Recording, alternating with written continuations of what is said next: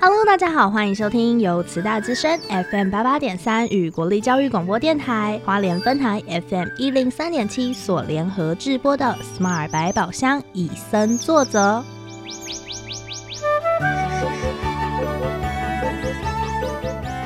透过 Sherry 与 Porter 看完一系列野望影展影片，邀请来自不同领域的来宾互相交流，带给每位听众朋友们全新的生态观点。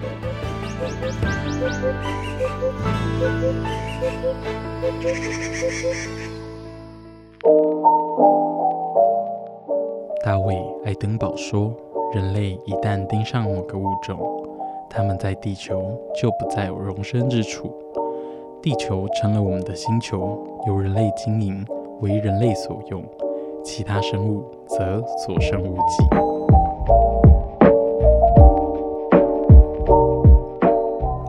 的星球叙述整个地球演化史，万物更迭、灭绝、新生，来检视人类在生物演化脉络上与环境的影响。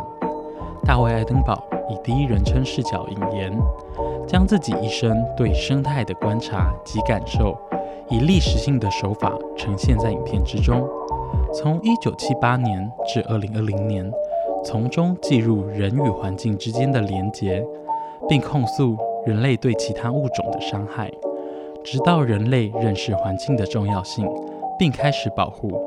最后，大卫·爱登堡提出与自然共生的方案。整部影片从生态演化到环境与人之间的关系，能够促使我们反思并与环境对话。Hello，大家好，我是 Sherry，我是 Porter。今天帮大家邀请到的是有七八年志工经验的秦校长，秦秀玲校长，让我们欢迎。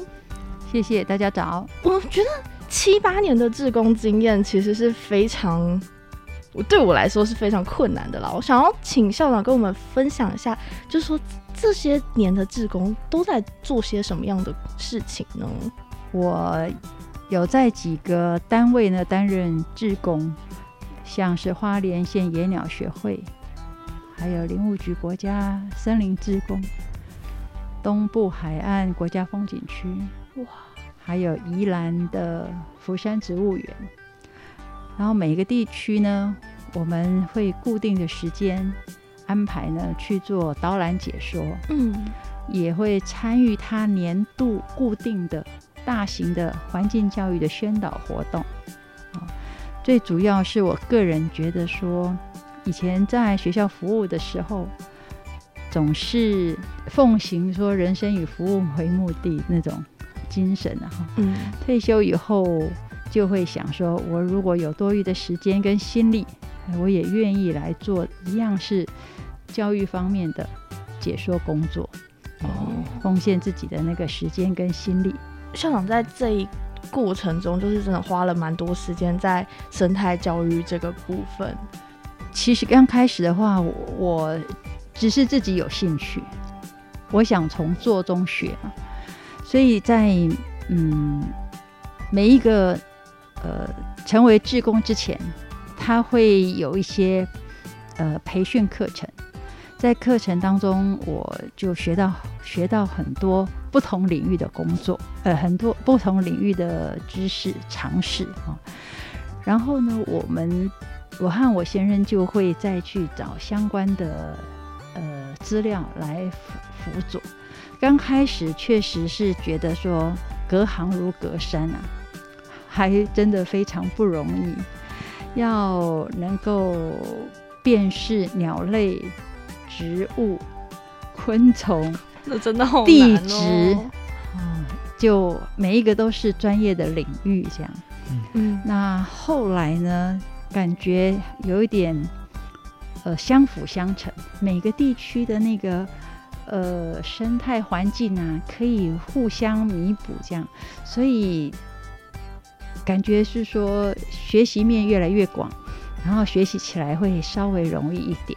然后也在其中得到很多的乐趣，这样哦。所以其实如果对于生态志工有兴趣的，也是可以跟校长一样，就是一点一点慢慢学。呃，是，确实也急不得。我以前在学校，一个就是我是教国文跟历史的，哇，然后我后来担任行政工作，哦，然后接触的是教育行政跟嗯领导的部分。嗯那对于呃自然呐、或者是地球科学的部分，其实是呃很生疏啦，只留在留存在以前学生时代的一些基础，嗯非常浅薄的一些尝试上面。然后在这几年呢，我自己觉得说得到非常多哦，付出的没有很多，但是得到很多。嗯那校长当初是怎么接触到像呃这种跟环境有关的志工团体？哦我印象很深刻，有一点就是像我们我以前在工作单位的时候，还在服务的时候，非常的忙碌。嗯，假日呢只想要休息。那偶尔有一次呢，去到鲤鱼潭，看到看到那个呃呃花莲县野鸟学会的人在那边介绍鸟类，嗯带领群众在欣赏鸟。我那时候就想，我退休以后，我有时间，我就要来，呃，担任志狗这样。然后我和朋友有一次去福山植物园，那因为我们在赏鸟以后，就会想要拍那个美丽的鸟。嗯那那个有一种鸟非常的漂亮，就叫蓝腹鹇。哦，哦它身上呢有红色、白色、宝蓝色的羽毛，哦，很漂亮这样。然后我们也去大雪山啊，去去找这种鸟，就没有遇到这样。结果呢，在有一次的旅行当中，去到福山植物园，嗯竟然就在我的旁边走来走去那个鸟，然后我用手机都可以拍到。哇，所以我就想说，我有一天还要再来。然后后来呢，就听说这里招募志工，那那时候我已经累积了几年的志工经验，所以在面谈的时候啊，诶，可能就比较受到肯定。所以虽然那时候报名的人，呃，很多，录取的诶不多，可是我就还还被录取，那我就很开心。所以现在呢，除了诶有些地方是定期的会去安排那个志工服勤，那福山的话，它是呃三个月会有两次去福山植物园，嗯，四天三夜的浮潜，就住在里面。哇，感觉好幸福哦。哎、对，那个真的是一个很美丽的山林，四季有不同的风情，非常喜欢。嗯，希望下次我们也有机会可以去看看。好了，那我们在稍微了解过校长之后呢，我们就要来进入我们今天的主题，来跟大家介绍，就是我们这一次的主题影片《活在我们的星球》嗯那其实我们自己在看到这个影片名称的时候，我们自己的想法是，哦，它可能会是讲说什么，哦，北极长怎样啊，然后热带雨林长怎样，或者是什么赤道长怎样。诶，那校长在看完这部影片的名称之后，有什么样的想法？其实一谈到野望影片，大家就知道它是有关于自然生态的影片嘛，对不对嗯哈、但是我看有那么多的影片，我看到这个题目的时候，又会跟我最近两年的经验有关。活在我们的星球，我就在想说它，诶，是不是介绍星空？哦，星空，介绍天文，嗯你知道吗？因为这两年我开始对天文星空有兴趣，从认识星座开始，然后呢，我去诶看有关于中国古天文的那个相关资讯，然后。本来我的摄影都只有拍星轨跟银河，现在呢，我学习拍呃星座啊、哦然后我也得到台东最美星空的天文导览的认证，花莲的那个诶流星花莲的三星解说员的认证，所以就很开心。这样就是说我在星空下，我可以更知道它美在哪里，它的古今中外的呃故事，还有专业的知识，我愿意去了解。他觉得说看着天空觉得不一样，所以我选这个题目的时候，一开始想说，嗯，野望嘛，应该就是讲自然生态。那我要选这个呢？诶，会不会它是讲除了地球的呃山川冰原、呃草原、森林很漂亮以外，会不会讲地球在星空在九呃那个在太阳系里面会发生什么事情？可是看了以后呢，就被拉回地球了。哎，对，拉回地球，对，在确实它就是介绍生态的呃相关事情。哦，所以其实校长是会想说可以到外太空，比我们想的更多更远呢。然后刚才校长就偷偷亮了一个牌，嘿嘿，看我还有很多摄影的 星空执照。好了，那其实像是我们在看完这个议题之后，就会发现他其实这个影片是一位九十三岁的呃生态学家，嗯嗯然后他去呃大卫爱登堡为主轴，然后他去讲他自己看到人类啊跟地球的互动的大小事。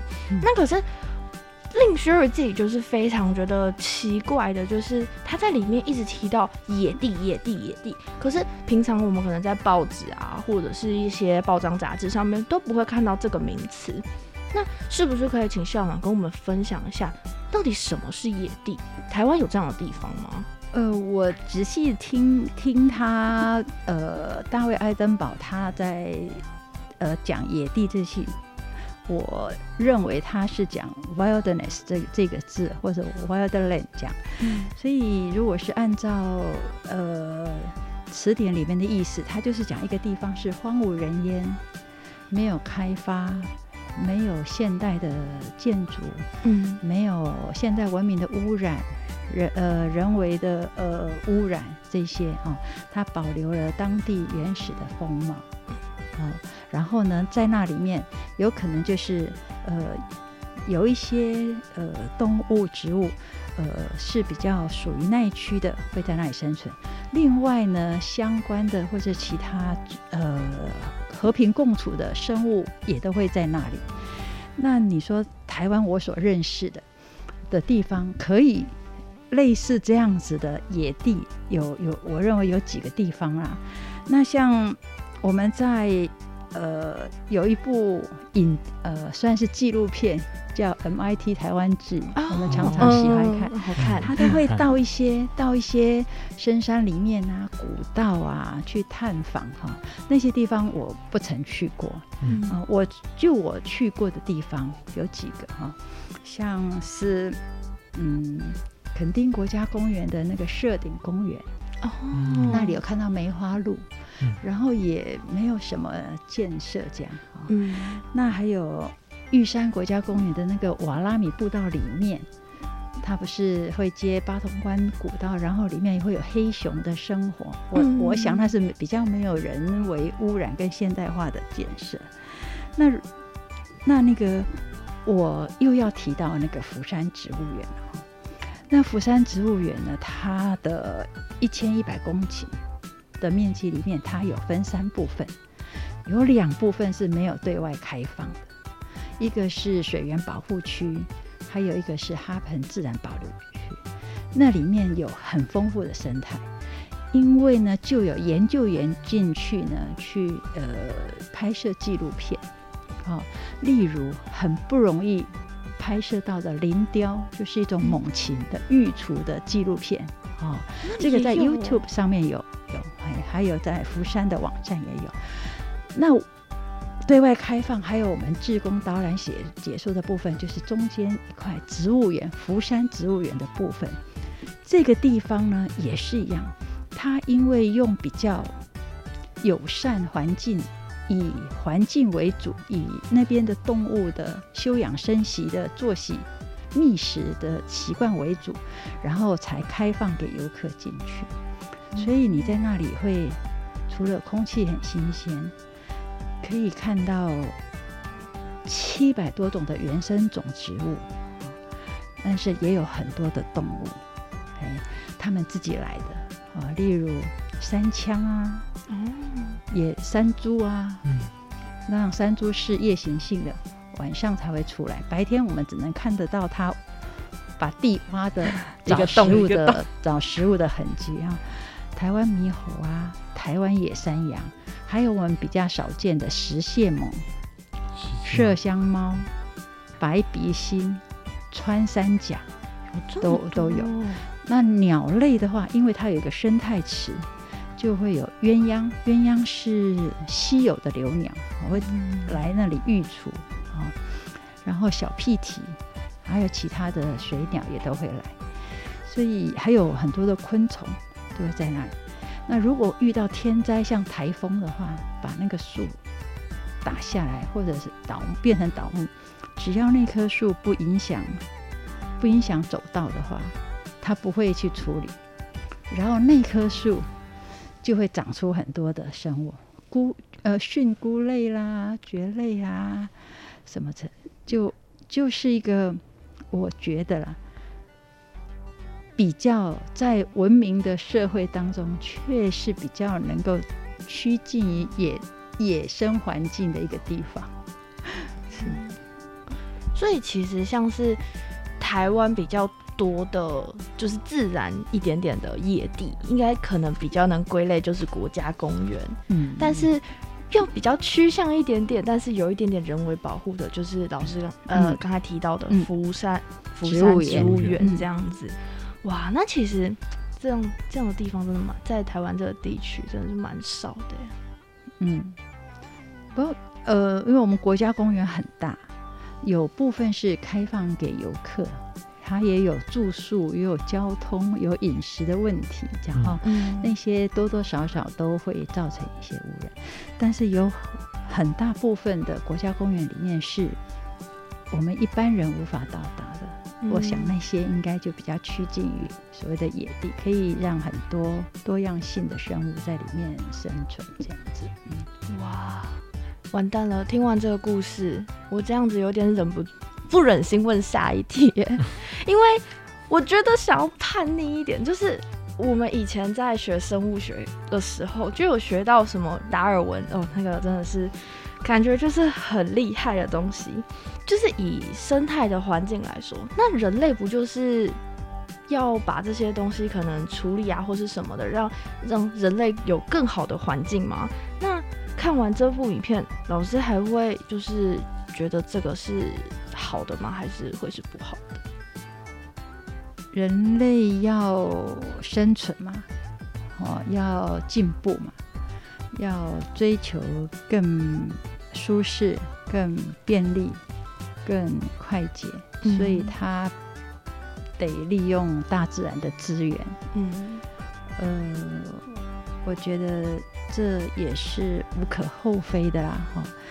诶，如我们能够创造现现代的文明，都是因为人用我们的智慧，或者是去创造发明，然后去改变它，所以嗯人也才能够这样子的繁繁衍下来啊。哦，那如果没有这样的话，我们不能够无法进进化到这样子。嗯那回到那个人定胜天，似乎也也是没有办法避免的。我可以嗯。用我小时候成长的交通的经验嘛，哦，嗯。经验嘛，哦、呃，小时候我们住在我住在凤林，嗯。如果我要到台北的话，我从凤林就搭慢车，四点半慢车嗯。到、到花莲大概六点，然后搭金马号的长途交通车、游览车，然后这中间要经过六小时才会到台北。然后这那时候的苏花公路很窄，嗯。弯来弯去，一边是山，一边是海嘛，悬崖这样。乘客很少没有晕车的啦，哇，哈一个花的时间多，一个坐的不舒适。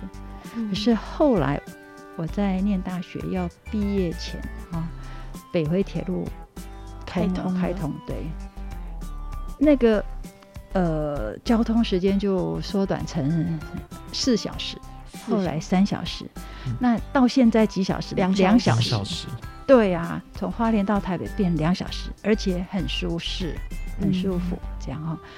那可是这个路它是怎么样组成的呢？它是凿了很多的山洞，开了很多的隧道，把山壁挖掉才可以拓宽，嗯然后要架设桥梁。如果你从生态的观点来，它确实应该是影响原来的生态。嗯哎，但是换得了就是我们交通的便利，缩短了时间，或者是人类经济的发展，或者是教育的发展，哎，所以这个是人定胜胜天的一个证证明啊。嗯，所以你说不好，你说不好，就生态保留应该要保留它原始，或者是维持生物多样性的话，它是不好。但是人类在发展的过程当中，确实好像也是很难避免这样子。还是需要它啦。其实像是老师刚才讲的，就是我们所谓的铁路，其实如我们到花东读书应该是最有感的，嗯就是嗯，可能通勤啊什么的，就是需要花很多的时间。但是嗯相比我们就是前一段时间的，可能像老师刚才分享的，从凤林到花莲要先花两个小时，嗯花莲到台北还要额外的六个小时，这样三分之一天就没有了。嗯可是这样带给我们的便利，就会变成说，可能要破坏了一些生态嗯作为代价。那是呃，在我们以前自己学到的，就是达尔文所说的天择中当中，他们最著名的一句话就是“适者生存，不适者淘汰”。嗯那我们可不可以把这一个，就帮我们自己做一个解释，就是说，哦，因为我们需求，所以这样做。那对于这些动物的话，就是可能他们就是所谓的弱者。可以说人类是地球上最强大的生物，嗯，因为它有智慧，它有创造发明的能力。嗯所以其他动物会飞、会跑、会跳，在多远的深山、多深的海底，在多远的冰原，人类只要想要它，就会利用发明的工具去取得，当做自己的资源。哦呃，再回到那个达尔文的天择说，嗯当初他会提这个天择的话，他是在讲说，物种呢，它也本身有不同的天赋的条件，嗯，但是优势具有优势的条件的这种生物会，被留下。它就会比较比较多诶遗传的机会，嗯，它的好的基因就会比较容易遗传下来，然后它自然而然就是变成优势种。嗯。弱势的就自然就比较就被被就消失被淘汰，这叫自然的选择或叫天择这样嗯。哈、那再回到人类来讲，人类为了要生存，然后去去呃运用各种方式呢，填海造陆啦，凿山开洞啦，架设桥梁啊，这样子哈，或者是去填海呃将一片森林呢就改成种原。种平原什么这样哈。我们发现现在我们可以停止了。嗯呃，因为我们已经发展到一个阶段了，嗯，哎，我们要反省，哎，要反省，要停止。我们不用过度的捕捞，我们不用过度的砍伐，我们不用的过度的去浪费资源、使用资源，我们一样可以活得很好。嗯那样子呢，在可以弥补我们以前破坏的那个资源跟环境，可以可以稍稍的想办法去弥补跟平衡。嗯那也是为了人类的生存。哦，不然可能换我们会被淘汰。就我们一起被淘汰了对。嗯，说到要保护生态啊，或者是一些环境，那我们可以只留下对我们人类有帮助的就好吗？还是说我们真的要全部让它回归到原本的状态呢？我们在下半集节目再请秦校长跟我们做分享。